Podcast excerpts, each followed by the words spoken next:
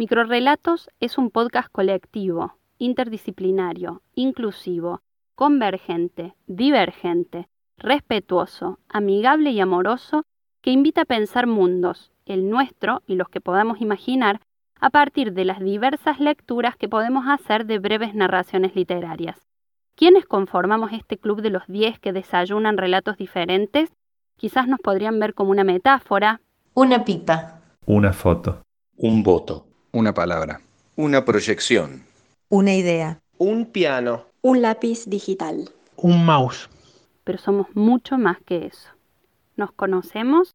Bienvenidos, bienvenidos y bienvenidas, bienvenides.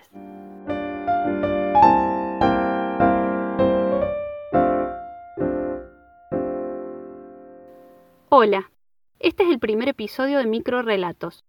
Mi nombre es Carolina Iparraguirre y desde el campo de la literatura voy a acompañarlas y acompañarlos en esta aventura de leer un microrelato durante seis episodios cada mes. Teniendo en cuenta a quienes les gusta empezar por el principio y son amantes de las definiciones, voy a decir que un microrelato es una narración literaria breve o hiperbreve en la que un narrador nos cuenta qué le sucedió a un personaje en un tiempo y en un espacio determinados, o no tan determinados. La particularidad de los microrelatos no solo radica en tener tan pocas palabras, sino también en que necesita lectores activos, muy activos, que logren completar los vacíos del texto y den sentido al relato. He ahí el dilema. Si cada lector completa ese sentido, un microrelato no es solo un microrelato, sino que puede ser muchísimos microrelatos diferentes.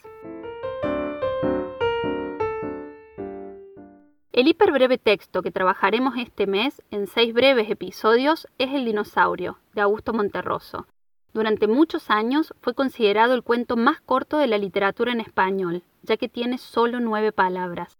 ¿Lo escuchamos? El dinosaurio. Cuando despertó, el dinosaurio todavía estaba allí. El dinosaurio es, según nuestra definición, una narración literaria hiperbreve en la que un narrador nos cuenta que alguien despertó en algún lugar y en algún tiempo y que algo le sucedió. No sabemos si ese personaje es o no el dinosaurio. No sabemos dónde y cuándo despertó. No sabemos qué le pasó. Para ayudarnos a desentrañar algo de este misterio y ofrecernos una lectura, su lectura, desde el psicoanálisis, presentamos a nuestra pipa, Natalia Bonancea. Cuando desperté, el COVID estaba aquí. ¿Pero es el COVID del dinosaurio o es este otro virus con el que me encontré en mi casa y para el cual la Alberta no me dio ninguna indicación? No sé, che, les dejo la pregunta. Y les dejo la pregunta porque creo que a muchos nos está pasando que el estar adentro nos hace encontrarnos con algunas cosas nuestras o de los demás que son un poco raras, un poco inentendibles, un poco molestas, inquietantes y hasta horrorosas y angustiantes. Pero que si nos ponemos a pensar encontramos que son cosas de las cuales ya había signos antes, que hasta incluso quizás tienen que ver con nuestra historia, y que en realidad nos veníamos haciendo un poco las pavas y los pavos. Les voy a dar un ejemplo, para que se entienda mejor. Creo que muchos deben estar descubriendo que tienen un vicio. Y con vicio no me refiero solamente al consumo problemático de sustancias ilegales. Me refiero a una relación con un objeto o con un sujeto, como si fuera un objeto, que se torna un poco compulsiva, inmanejable, que un poco sienten que los gobierna en vez de que ustedes gobiernen la cosa, ¿no? Y esto no es raro porque estamos en un sistema capitalista de consumo que un poco estimula este tipo de relaciones más con objetos que con sujetos y que nos hace en realidad terminar siendo consumidores consumidos, aunque pensemos que podemos mantenernos al margen. El tema entonces es que nos encontramos con cositas, con un vicio que creíamos que era inofensivo y que ahora nos damos cuenta que no, que es bastante más, más serio.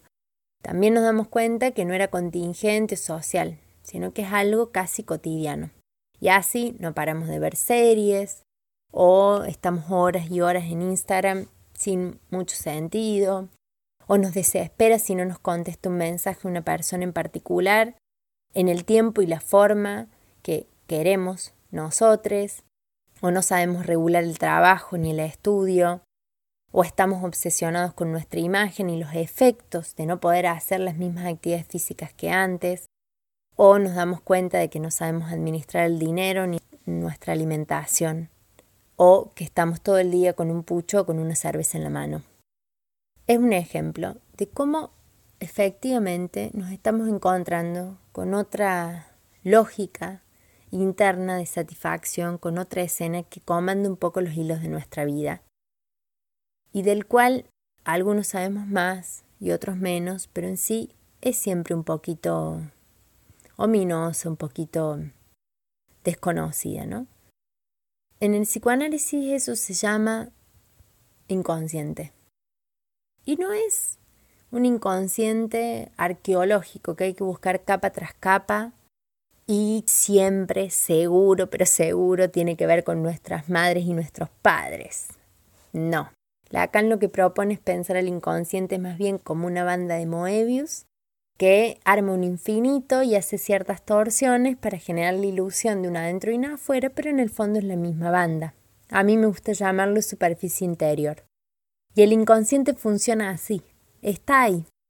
Y quizás hay signos que nos permiten ver ese otro lado, pero que generalmente solamente nos damos cuenta de ese lado o queremos ver ese lado cuando aparece este despertar así abrupto, casi como un baldazo de agua fría.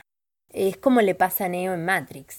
Él nota que hay signos raros hasta que en algún momento alguien le dice que sí, que pasa algo raro y que se puede tomar una pastillita y enterarse de qué se trata. No es casual que se llame Morfeo, que es el dios de los sueños, y que a partir de ahí él se entera que hay otro sistema que maneja el mundo y que le hace ver entonces un mundo nuevo, en realidad en lo que es un mundo viejo, pero que ahora por primera vez puede ver. El problema es que como le pasa a Matrix, a nosotros también nos pasa que cuando vemos esa realidad es un poquito angustiante, nos hace desconocernos bastante nosotros mismos y por eso tendemos a evitarlo. Y en ese sentido el cuento es muy lúcido porque el sujeto de nuestro cuento es un sujeto tácito. Mucho no sabemos de él. Pero la otra razón por la que me encanta este cuento, para hablar de inconscientes, es porque a los dinosaurios nadie los ha visto ni los verá vivos.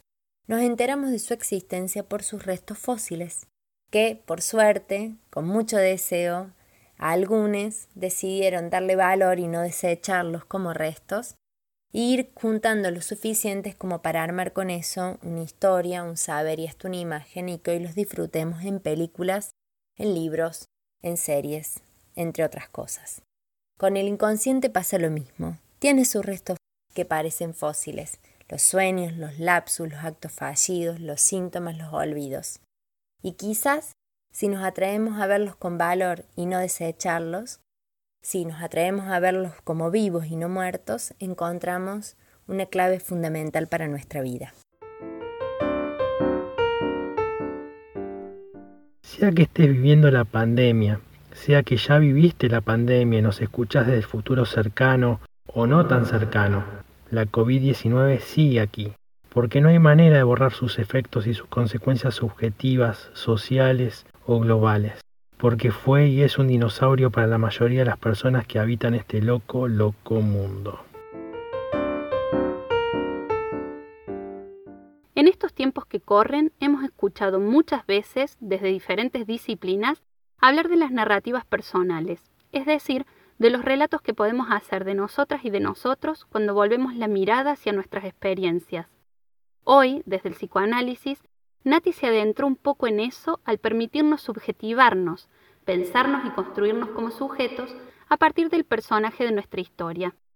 Cada quien podrá poner de sí desde su propia narrativa, desde sus propias vivencias y proponer un sentido al texto, porque como ya dijimos, es imposible leer en el dinosaurio un solo microrelato. Nos encontramos en el episodio 2 con una lectura fotográfica del dinosaurio.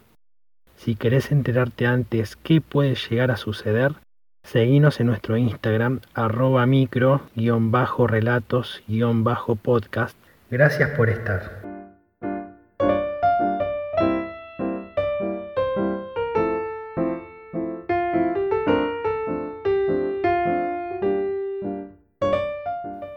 Nos subimos a este micro mensual desde el camión de recolección y procesamiento Carolina Parraguirre, desde el diván Natalia Bonancea, desde el cuarto oscuro David Schaffer, desde la torre de vidrio reciclado Martín Santos, desde el quirófano lingüístico Juliana Obrit, desde el videoclub Ignacio Badano, desde la caverna y sus sombras Catalina Pecud, desde la orquesta unipersonal Nano Onetti, desde la valija de pinturitas de colores Carolina Ferrero. Y desde la Matrix Marcelo Auker.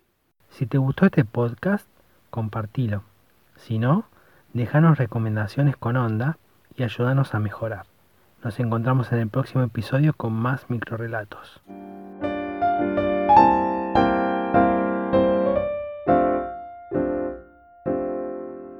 Ya está, ¿no?